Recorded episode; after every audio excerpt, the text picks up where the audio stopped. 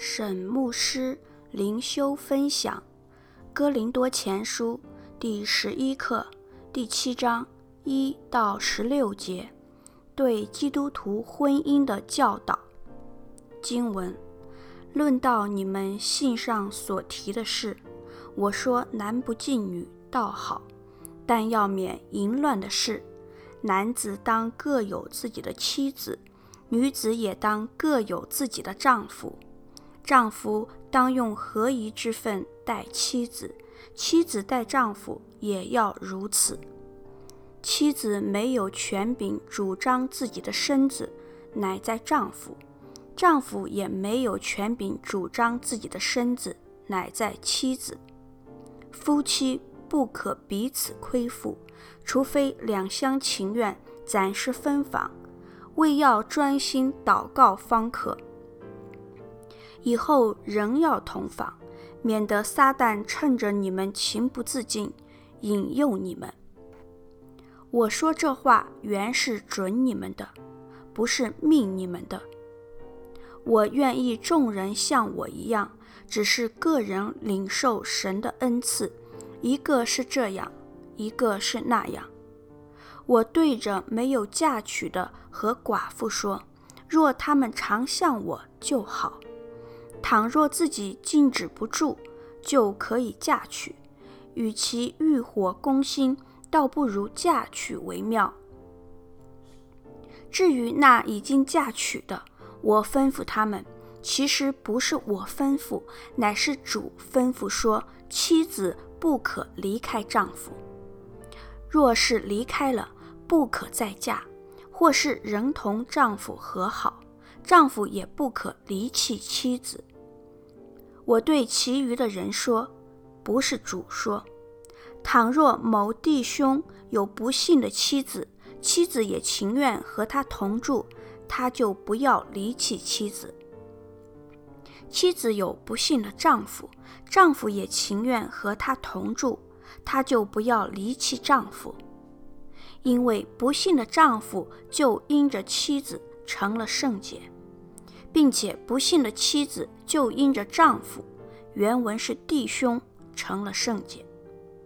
不然，你们的儿女就不洁净，但如今他们是圣洁的了。倘若那不信的人要离去，就由他离去吧。无论是弟兄是姐妹，遇着这样的事都不必拘束。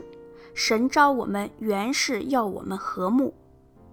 你这做妻子的，怎么知道不能救你的丈夫呢？你这做丈夫的，怎么知道不能救你的妻子呢？沈牧师灵修分享一节，论到你们信上所提的事。我说男不近女倒好，男不近女倒好，并不是说独身比较好，而是说如果一个人独身是出自神的旨意，那种情况下的独身乃是正常的一件事。保罗这么说，可能与基督徒面临迫害有关。被迫害时，单身的人可能比有家眷的人容易一些。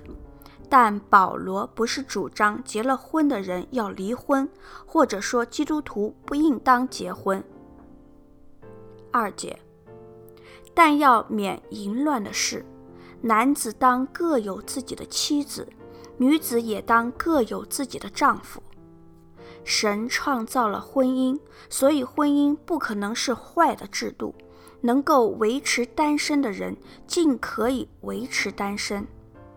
但哥林多信徒不应该高调倡导独身主义，那会导致一些人陷入淫乱，因为哥林多当地的环境及自己的软弱使然。这里所说的要免淫乱，并不是指保罗把婚姻的主要目的当成是防止淫乱。三节，丈夫当用合宜之分。待妻子，妻子待丈夫也要如此。合宜之分的意思就是责任，是指夫妻之间有彼此照顾的责任，要满足彼此的需求。保罗对丈夫和妻子一视同仁，乃是打破男性沙文主义的说法，对当时的社会而言非常前瞻，具革命性。五节，夫妻不可彼此亏负，除非两厢情愿，暂时分房，为要专心祷告方可。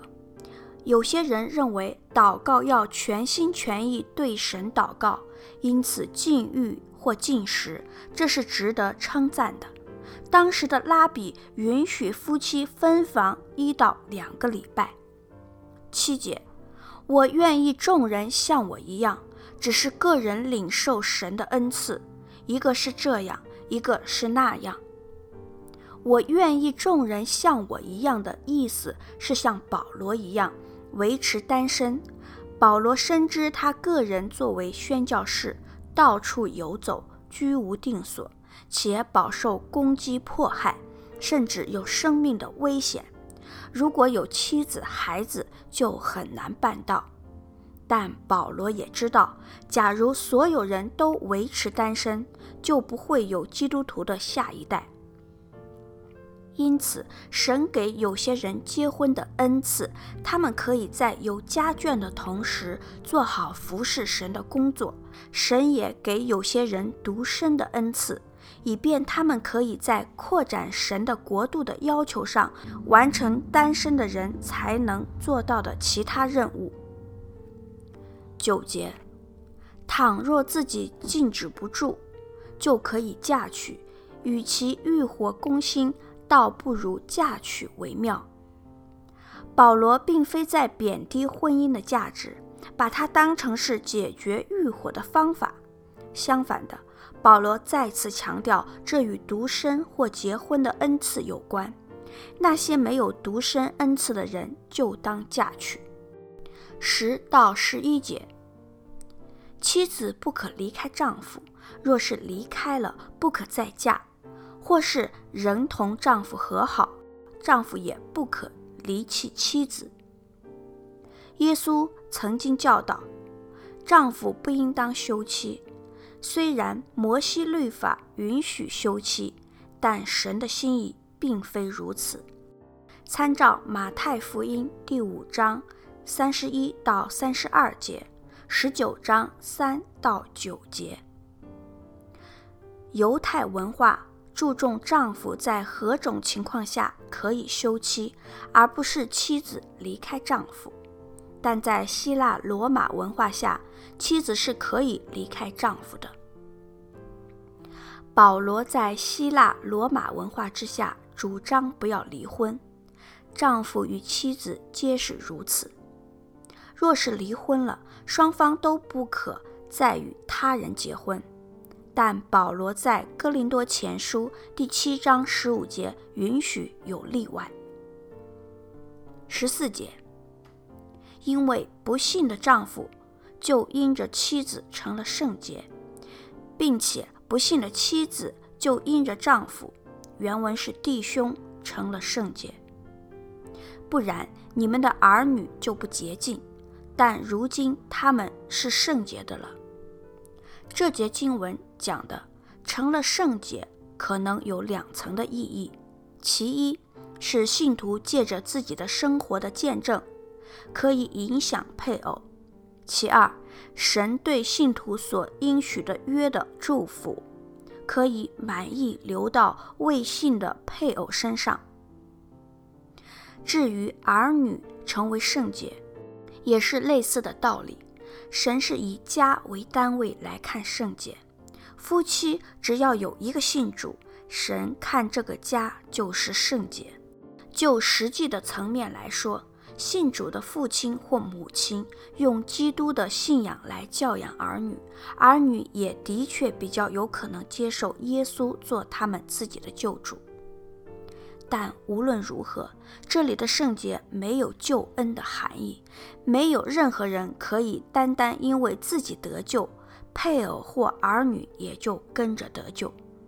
十五节，神召我们原是要我们和睦的，和睦是平安的意思，强迫维系这样的婚姻，不会带来平安，只会带来争执与烦扰。沈有芳牧师写作，石木恩弟兄选曲，周小姐妹录音。